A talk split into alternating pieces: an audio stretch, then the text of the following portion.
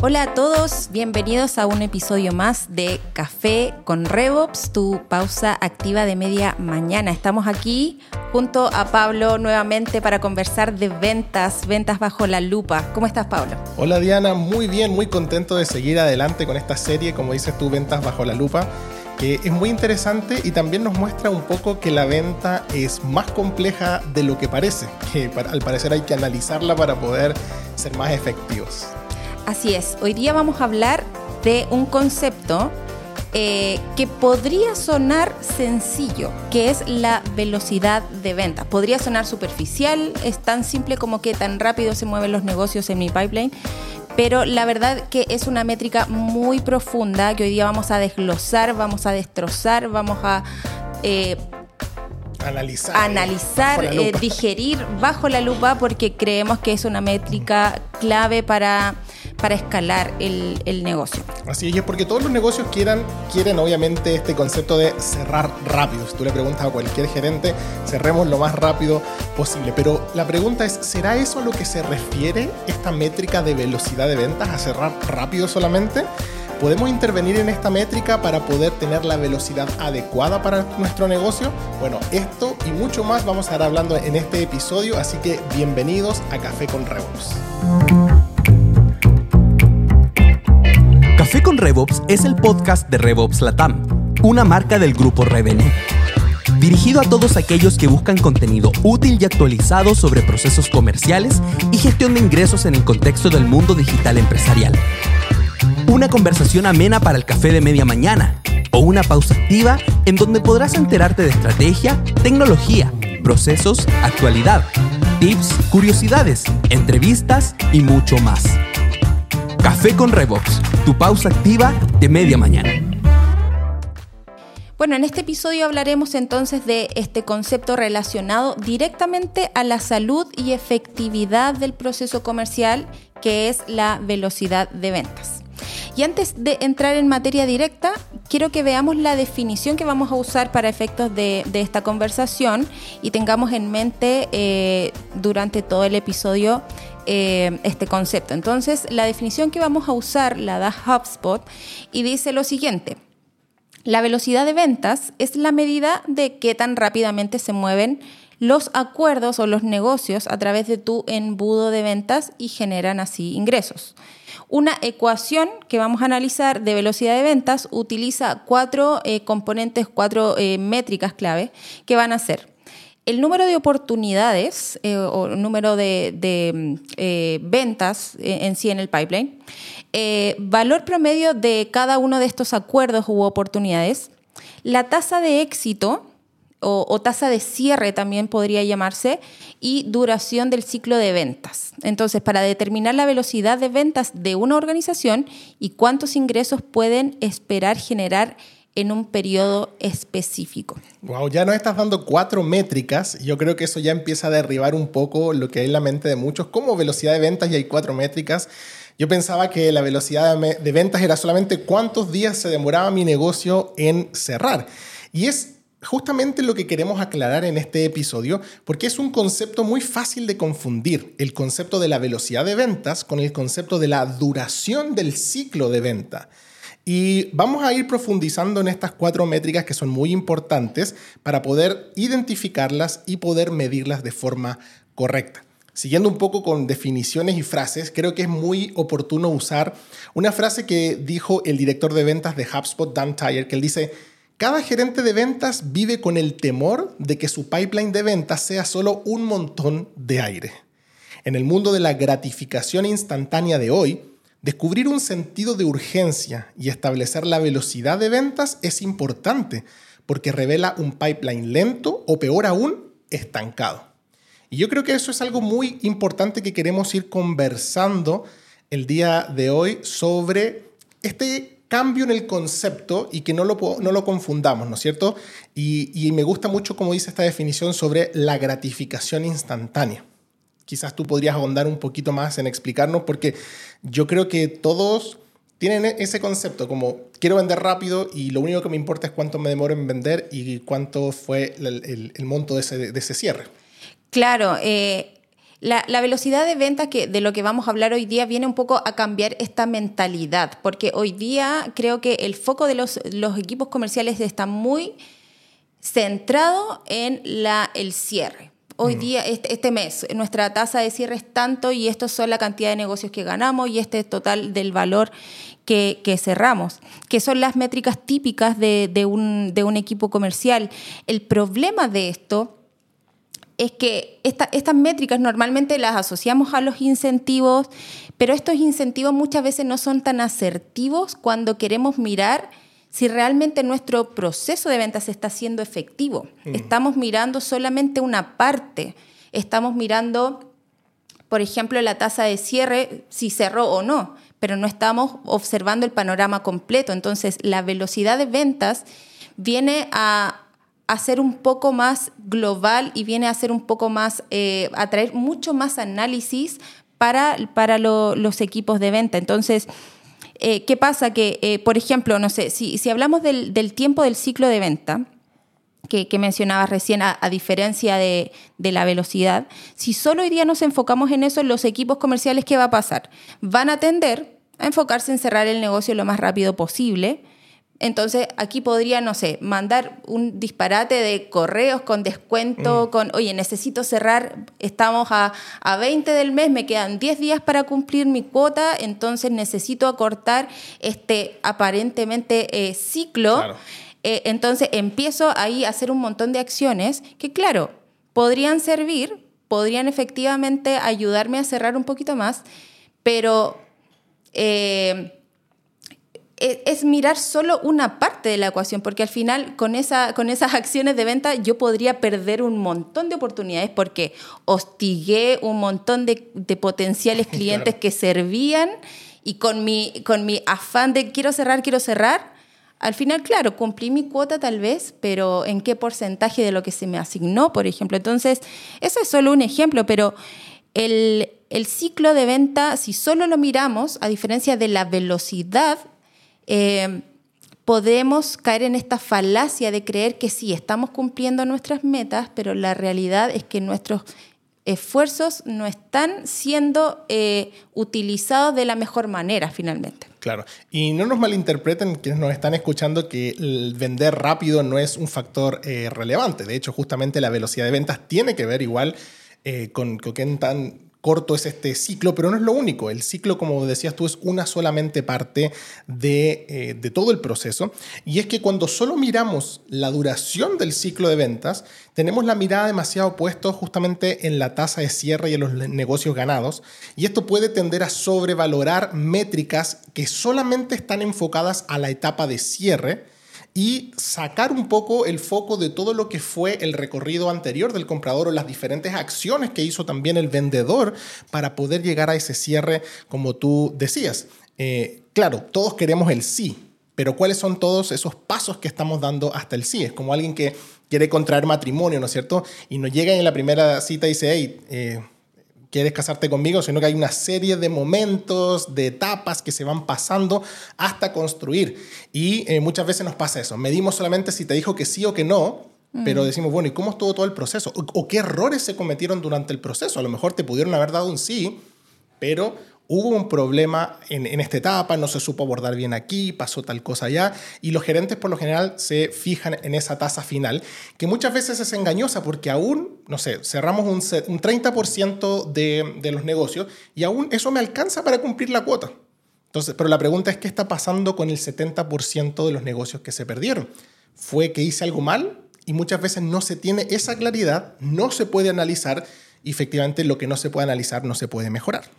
Claro, y qué, buen ejemplo el que das de, que solo se enfoca en el final, porque eh, finalmente hemos hablado en otros episodios del recorrido de compra y de la mm. importancia de estar alineados entre marketing y ventas. Entonces creo que quitar el foco del cierre permite realmente, eh, si, ponemos ahora la, velocidad como la vamos a analizar hoy, eh, sobre la mesa eh, es, una, es una métrica que viene a ayudar a analizar esa alineación, porque finalmente tu, foco ya no está en el final, está en todo el ciclo, está en eh, cómo vas construyendo esa relación con tu potencial cliente finalmente. Entonces, no es solo como, ay, qué lindo el discurso de alineación entre marketing y ventas, sino que es súper concreto y trae resultados súper medibles, mm. que son finalmente aumentar esa velocidad a través de traer oportunidades más calificadas, hacer un trabajo con los contactos para este potencial cierre. Entonces, em, esta métrica va a ser clave para, para mirar qué tan alineados están nuestros equipos. Claro, y justamente ahí donde se pone en práctica o a prueba, mejor dicho, si esta alineación de la que hemos venido hablando está surgiendo efecto. Porque eh, si yo mido solamente el, el, sí final y obvio todo el resto del proceso, estoy obviando, como bien tú dices, ese recorrido del comprador pero al analizarlo también yo involucro a los otros equipos, porque obviamente ventas no muchas veces trata de actuar como un equipo tan autónomo que deja oportunidades en la mesa por no haber conversado con marketing y decirle, mira, en esta etapa de todo el ciclo tengo una, una dificultad, aquí se me están cayendo los negocios y a lo mejor marketing o customer success u otras áreas pueden intervenir con ideas, con estrategias para apoyar un poco ese, ese tema. Así que bueno, vamos de lleno un poquito a explicar ya cómo poder medir esta, este KPI, ¿no es cierto? Este concepto y poder aplicarlo también a nuestro proceso, porque Diana, tú nos mencionabas al principio que la velocidad de ventas está compuesta por cuatro métricas y vamos a describir un poquito brevemente cada una de ellas para ver cómo podemos eh, ponerlas en práctica. La primera de estas métricas es el número de oportunidades.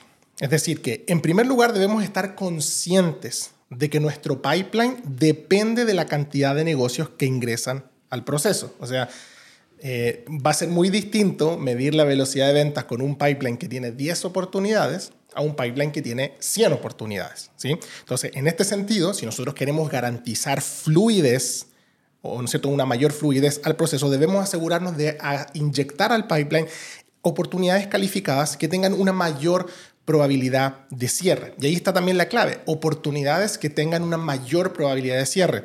Lo hemos comentado en otros capítulos, pero a mí no deja de sorprenderme eh, cada vez que auditamos un portal de, de, de, CRM, de HubSpot que nosotros hacemos, la cantidad de negocios que a veces hay en un pipeline que no son negocios, sino que eh, alguien llenó un lead en la página web y ese lead cayó inmediatamente a el pipeline.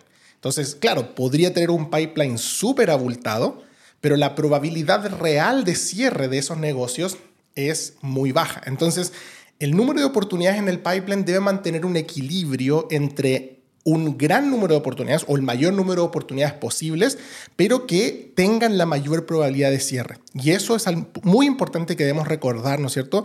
Porque también va alineado con la eh, definición del ciclo de vida que, bueno, ya hemos hablado un poquito y que quizás después podemos profundizar un poco más. No sé cómo tú ves este tema de la oportunidad, del número de oportunidades en el pipeline.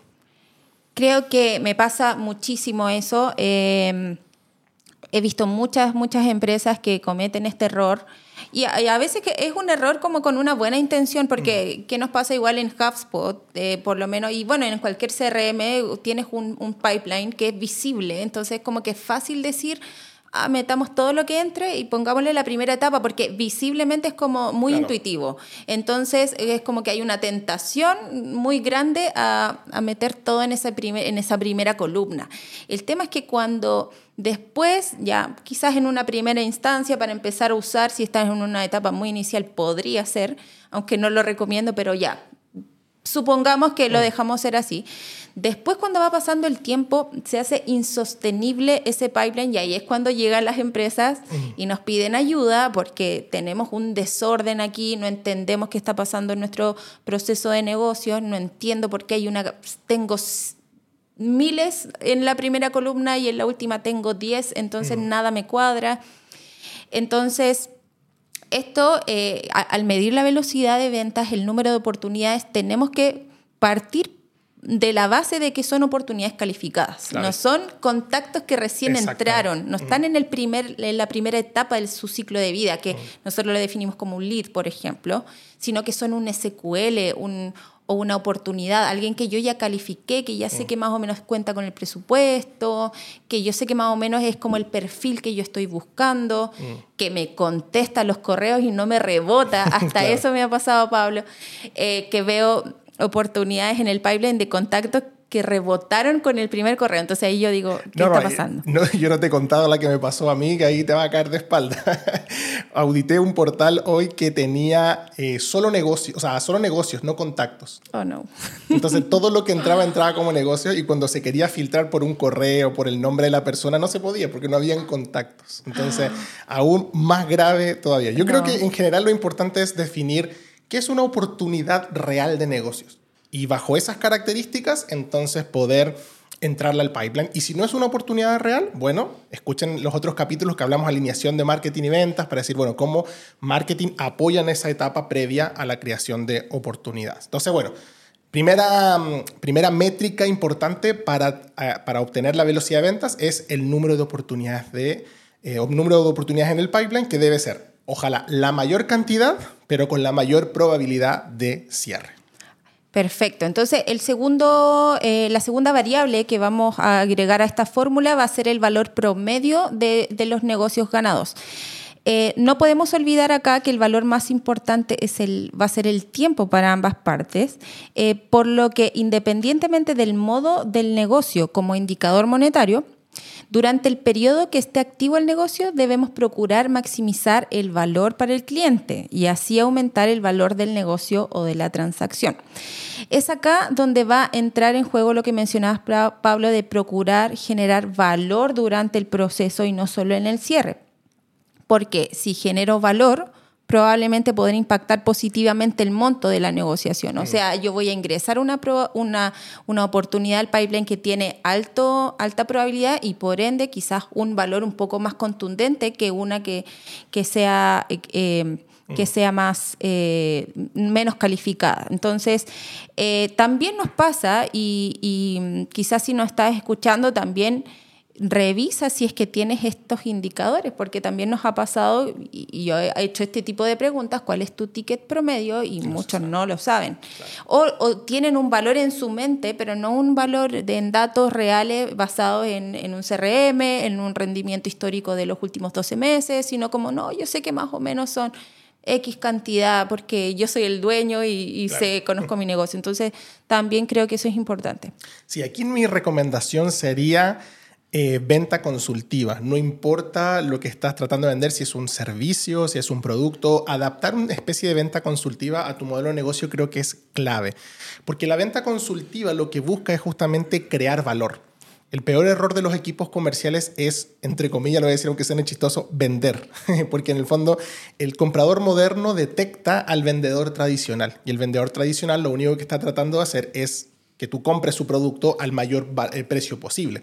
Y obviamente eso espanta al comprador. Entonces lo que nosotros necesitamos hacer si queremos tener un ticket promedio más alto es poder entender los dolores por los que viene un comprador y de esa manera generar entendimiento y confianza. Al generar entendimiento y confianza yo puedo entrar en un proceso de eh, poder ofrecerle lo que realmente necesita y orientarlo. Muchas veces llegan clientes que vienen preguntando por un servicio y el vendedor podría decir, sí, te lo vendo y listo, pero no es lo que necesita. Si yo tengo un proceso más consultivo de ventas, puedo entender que a lo mejor él vino por producto A, pero en realidad no le sirve y le puedo ofrecer producto B, o puedo complementar el A con el B y en el fondo armarle un paquete no solamente abultado en precio, sino que genere valor y tratar de entender la mayor cantidad de variables posible para también tener que evitar el hecho de, mira, ya cerré, pero se me olvidó esto, y abrir otro proceso de venta cuando a lo mejor era un add-on que podría haber estado inmediatamente dentro de la negociación inicial. Así que bueno, súper importante eso. Ahora, en tercer lugar, ya hay una métrica que creo que no necesita mucha explicación, que es la tasa de conversión o la tasa de cierre, donde básicamente vamos a medir la cantidad de cierres por sobre la cantidad de oportunidades de venta. Y ahora, ¿por qué era tan importante tener oportunidades correctas en el pipeline? Porque también eso afecta drásticamente nuestra tasa de cierre. Si yo, como decías tú, tengo millones de oportunidades porque metía todo en el pipeline, obviamente que mi tasa de cierre va a ser súper chiquitita y no necesariamente va a ser un reflejo real de lo que mi equipo de venta está performando. Claro, por eso, por eso la, velocidad de ventas viene a traer como estos indicadores para trabajar en conjunto, porque no podemos mirar solo las oportunidades sin estar mirando la, tasa de cierre. Y, bueno, una vez que desglosemos la fórmula completa, vamos a ver que cómo optimizamos cada uno de estos indicadores de acuerdo al movimiento que esperamos que, que tenga. Por ejemplo, una tasa de cierre, nosotros vamos a buscar optimizarla que, en el fondo mm. mi tasa de cierre sea mayor. ¿Cómo hago eso? Bueno, ahí va a depender obviamente de tu proceso de ventas, pero me va a permitir saber que si yo optimizo eso, manteniendo todo lo demás constante, voy a impactar positivamente la, velocidad. Claro, entonces aquí vemos que esta es una métrica que genera demasiada obsesión en los equipos comerciales y está bien, obviamente, quiero tener la mayor tasa de cierre posible, pero no, es una métrica que pueda ser analizada de forma aislada. De hecho, tenemos un capítulo en la temporada pasada donde hablábamos de KPIs de RevOps y una de las cosas que hablábamos que todas las métricas deben ser analizadas en un contexto. Entonces, si yo quiero mejorar la tasa de cierre, tengo que analizar también la calidad de las oportunidades, tengo que analizar, como decías tú, la oferta que estoy entregando, quizás no estoy entregando la oferta correcta, y también, obviamente, la gestión del equipo comercial, si está llamando, si no está llamando, la gestión de la calidad de los leads de marketing. hay un montón de variables que influyen en esto. Em, y finalmente nos da paso a la última variable de esta ecuación, que ahora sí es la duración del ciclo de venta que, ahora básicamente es el medir el tiempo cronológico que transcurre, ¿no es cierto?, desde que entró ese negocio al pipeline hasta que se cerró. Y es el, de todos los que hemos hablado, quizás es el único eh, métrica o el único indicador que queremos bajar o mantener. O sea, aquí sí yo quiero subir la tasa de conversión, quiero tener más oportunidades en el pipeline, quiero ofrecer un ticket promedio más alto, pero esta es la única variable que necesitamos bajar. Quiero acortar. Si me estoy demorando tres meses, ¿cómo me puedo demorar dos meses y medio? Eh, y como decías tú al principio, esta es la que todo el mundo cree que es la velocidad de ventas, pero si se dan cuenta es un factor dentro de toda la ecuación de la velocidad de ventas. Así que sería bueno, Diana, que nos mostraras un poquito nos contaras, ahora tú que eres mucho más matemática, ingeniera, cómo poder calcular esta velocidad de ventas en base a estos indicadores que hemos conversado. Por supuesto. Eh, entonces la velocidad de ventas va a depender de estos cuatro conceptos importantes. Y eh, bueno, para los que nos están viendo en YouTube, tenemos visiblemente la, fórmula que la pueden revisar con nosotros. Si estás en Spotify, te invitamos también ahí a, o, escuchando en audio, te, invitamos a ver el video si necesitas ahí verlo. Eh, si eres más visual. Pero básicamente tenemos un, la, velocidad de ventas va a ser una fracción que en su, en su eh, numerador vamos a tener las oportunidades por el, valor del negocio promedio, el ticket promedio, por la tasa de cierre o la tasa, sí, la tasa de cierre.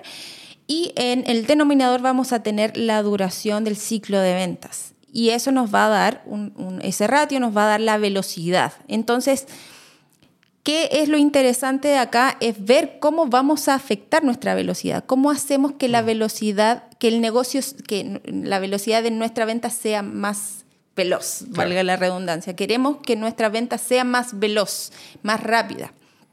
Eh, en realidad, más veloz creo que esa es como técnicamente la, palabra, no, es rápida, pero eh, porque finalmente la velocidad es cómo yo llego más rápido a, mi, mi objetivo. Entonces, Em, vamos a tener entonces las oportunidades por el valor, por eh, la tasa de cierre. Entonces, si yo aumento positivamente cualquiera de estas, va a aumentar necesariamente mi velocidad, pero como bien decía recién, la, duración del ciclo de ventas es lo que yo quiero acortar o mantener. Mm. Porque si yo aumento mis oportunidades, aumento mi, o, cualquiera de las variables que están en el numerador y yo mantengo mi ciclo de ventas normal, va a aumentar la velocidad. Mm. Pero ¿qué pasa si yo por algún motivo aumenté la velocidad y, oye, mi equipo está cerrando la misma cantidad eh, están entrando en promedio la misma cantidad de oportunidades al pipeline, mi tasa de cierre es como la misma, pero por algún motivo no logro como escalar, no estoy creciendo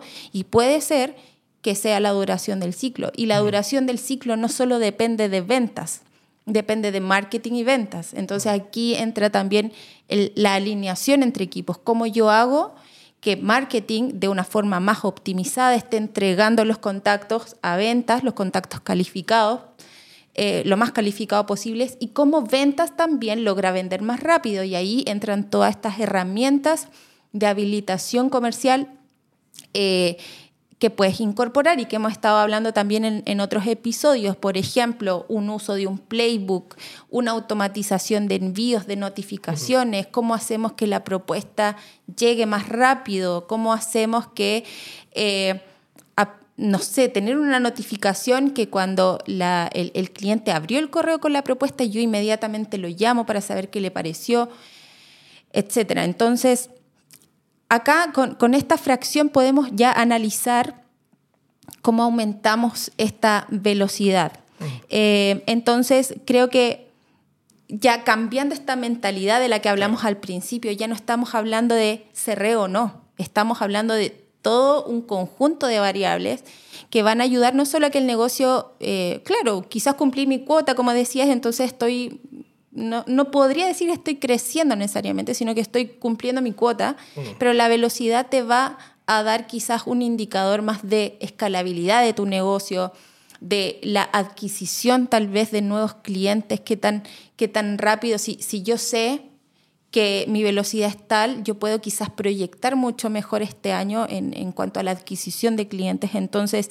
es una métrica mucho más integral y la podemos ir comparando entre periodos, a ver cómo va esta velocidad. Entonces, ver la velocidad, ver cada uno de los indicadores y saber cómo, cómo van este, trabajando en conjunto y cómo los puedo optimizar por separado va a ser muy, muy importante. Sí, yo creo que esto es muy, muy revelador porque inclusive no se trata solamente de vender rápido o de acortar ese ciclo, sino que estas variables nos ayudan a poder llegar al final de la carrera bien. Eh, es como aquel atleta, ¿no es cierto?, que sabe que quiere llegar a la meta, a lo mejor quiere batir el récord olímpico y va a tratar de ganarle a Bolt, ¿no es cierto?, y correr súper rápido los 100 metros planos, pero ¿a qué costa? ¿Quiere caerse entre medio? ¿Quiere llegar todo rasmillado con un hueso quebrado? O sea, hay un punto en donde no puedo exceder más la velocidad porque si no, obviamente hay consecuencias también en eso. Entonces, muchas veces la obsesión por acortar la duración del ciclo hace que vendamos mal. Porque para poder vender rápido y cerrar mi cuota de ventas, empiezo a tener malas prácticas y, cosas que no, que no son, que sería como llegar al final a la meta rápido, pero eh, todo machucado. Entonces, yo creo que aquí la clave es buscar ese balance y poder entender que sí, tengo que vender a una velocidad no necesariamente rápida, sino que una velocidad que le permita a mi negocio crecer y eventualmente ir escalando. Eh, y si se fijan, entonces no es algo solamente cronológico, sino que también depende de otras áreas. Entonces, quizás podríamos entregar algunos consejos prácticos, Diana. Yo, por ejemplo, me gustaría decir que en, caso de, inyectar más, más, eh, más eh, negocios al pipeline, creo que ahí una buena recomendación es poder trabajar muy de la mano con el equipo de marketing y poder hacer, si no lo han hecho, eh, un diagnóstico de cuáles son esos clientes ideales. Eh, todavía es pareciera algo tan obvio, pero todavía pasa mucho con, clientes que dicen, ¿has hecho tu buyer persona? No. Mi agencia de marketing no me trae leads calificados. ¿Has determinado qué es un lead calificado? No. Entonces creo que ahí muy de la mano con marketing decirle, este es el tipo de lead que necesito. Y marketing se encargará de ver cómo los va a buscar, qué tácticas, pero que tengamos esa métrica clara, cosa que luego decimos cómo más de estos y vamos llenando el pipeline. Entonces no solamente un tema de venta, sino que también de alineación con marketing. No sé qué otro mm. ejemplo se te ocurre para aumentar el ticket promedio o alguno de los otros ejemplos que, o de los puntos que vimos. Sí, yo creo que algo que, que quizás me gustaría como rescatar mucho de este episodio es que, claro, o sea, efectivamente tú podrías comenzar a, ir agrupando como estos indicadores, buscar, buscar tener la fórmula y medirla, pero yo voy como un poco más a lo profundo y es el cambio de mentalidad que hay hoy día en los equipos comerciales, eh, que es muy importante, como cambiar esa perspectiva de cerré o no cerré. Creo que eh, el el, error que hoy día veo mucho en muchos equipos que, vienen a nosotros para ordenar sus procesos de, venta es que tienen una cantidad enorme de negocios perdidos mm. y nadie los está mirando. Entonces creo que ahí viene, claro, y viene muy... Eh, acorde a lo que recién decías, porque ahí tiene que haber una alineación muy importante con marketing, porque ¿qué pasa si no sé, yo estoy cerrando el 30% y con ese 30% quizás alcanzo, mm. dejo contento a los inversionistas, no sé. Pero ¿qué pasa con el 70? Si yo no estoy midiendo por qué se pierden esos 70, no voy a poder, en, ningún punto voy a poder optimizar la velocidad porque no me estoy enfocando en la velocidad, sino solo me estoy enfocando en una sola variable. Entonces, esa, esa, métrica, ese 30% en un, en un, futuro no va a ser un 30, va a ser un 20 porque estoy agotando todas mis posibilidades solo, eh, estoy agotando todo mi esfuerzo solo en una variable. Pero creo que las ventas, los equipos comerciales tienen esta mentalidad tan instaurada del cierre que olvidan el resto que se pierde. Mm. Y en el resto que se pierde hay muchas oportunidades de cierre. Entonces, en lo práctico, ¿a qué me refiero y qué puedes obtener de esto? Pídele a tus equipos, a, tus vendedores que registren el motivo de cierre perdido. Y no solo que lo registren, sino analízalo. Mm. Analiza los motivos de cierre, pásale esa información a marketing, vean qué pueden hacer. Porque esa, e, esos negocios perdidos, este cambio de mentalidad de no solo me voy a enfocar en la tasa de cierre, sino en la velocidad, yo también así puedo inyectar oportunidades calificadas en el futuro y así sucesivamente puedo eh, aumentar mi, mi, porcentaje de, cierre porque estoy inyectando más, oportunidades calificadas. Entonces, eh, creo que si puedo dar un consejo, algo práctico, es eso, mide lo que hoy día nadie está midiendo, que es por qué se están perdiendo tus negocios para ver cómo eso impacta finalmente la velocidad. Súper, muchas gracias. Y bueno, algunos consejos adicionales también para las otras etapas podrían ser que si quieres aumentar el valor del ticket promedio, ¿no es cierto?, el valor de los negocios, considera ofrecer add-ons o involucrar servicios relacionados, quizás en vez de esperar a postventa, tratar de ver si se pueden meter dentro del proceso inicial o si quieres subir también la tasa de cierre, creo que hay acciones de automatización, de nutrición que, ¿no es cierto?, pueden ser muy útiles y aquí es donde nuevo alineación con marketing, decir, oye, mira, em, mientras esta persona está pensando, estamos esperando la siguiente reunión, a lo mejor hay nutriciones acerca de contenido, de invitaciones a, a, eventos, a tantas cosas que pueden llegarles desde otro departamento y también ir sumando valor que hacen que genere más confianza y la tasa de cierre también suba. Y por último, para disminuir el ciclo comercial, también desde la perspectiva cronológica, hay muchas tareas del vendedor que se pueden automatizar, como hablábamos, creo que fue el episodio anterior, hablábamos justamente tanta tarea manual que finalmente hace que el ciclo se alargue, porque me demoré un día más en enviar la propuesta cuando pudo haber sido automatizado, me demoré un poquito más en enviar un correo de seguimiento que podría haber tenido una plantilla y todo ese tipo de cosas. De hecho, vamos a tener un, próximo capítulo eh, dentro de los que vienen eh, de habilitación de los equipos comerciales para ver todas estas herramientas que empoderan a los equipos comerciales y que les ayudan también a, a poder vender más y mejor. Así que bueno, qué interesante capítulo hemos tenido. Eh, yo creo que es una métrica muy reveladora que si estás liderando un área comercial, te invitamos a incorporar este indicador de medición a tu proceso y que comiences a medir de una manera más efectiva tu proceso comercial, no enfocándonos solamente en el cierre final, en ese último sí, sino que demos importancia a todo el proceso, lo que va a hacer que finalmente estas métricas tengan el cierre que deseamos. No sé si hay alguna cosita más que te gustaría agregar antes de que cerremos, Diana.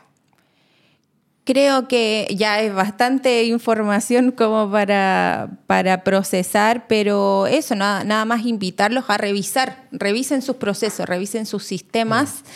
Para primero asegurarse que están calculando bien cada una de, esta, de estos indicadores, que, sería como la base, eh, pero, pero lo demás creo que, que incluso si tienen dudas o, lo hacen este ejercicio y quieren hacernos alguna pregunta, también nos pueden contactar a través de nuestras redes sociales eh, o en nuestro sitio web también tienen información eh, de, cómo contactarse también con nosotros. Así es, entonces los invitamos a seguirnos en nuestras redes sociales como RevOps Latam. Pueden escuchar este podcast en Spotify y en Apple Podcast como Café con RevOps y también nos pueden encontrar en nuestro canal de YouTube tanto como RevOps Latam como Café con RevOps. En nuestra página web www.revopslatam.com está también nuestro blog con contenido y sabemos que ahí también está la oportunidad de que puedan contactarse con nosotros, como dice Diana, si es que surge alguna pregunta o duda y encantados de poder ayudar. Así que muchas gracias Diana por tu tiempo, por compartir tu conocimiento con nosotros y esperamos vernos entonces en un nuevo episodio. Sí, gracias a ti Pablo por compartirnos también este tiempo. Gracias a quienes nos escuchan. Gracias, nos vemos en un próximo episodio. Chao, chao. chao. Este podcast fue una producción de RevOps Latam, una marca del grupo Revenue. Gracias por acompañarnos en este episodio. Esperamos que hayas disfrutado de la conversación y la información que aquí te entregamos. ¿Tienes alguna sugerencia o pregunta? Síguenos en nuestras redes sociales y déjanos tus comentarios. Café con RevOps, tu pausa activa de media mañana.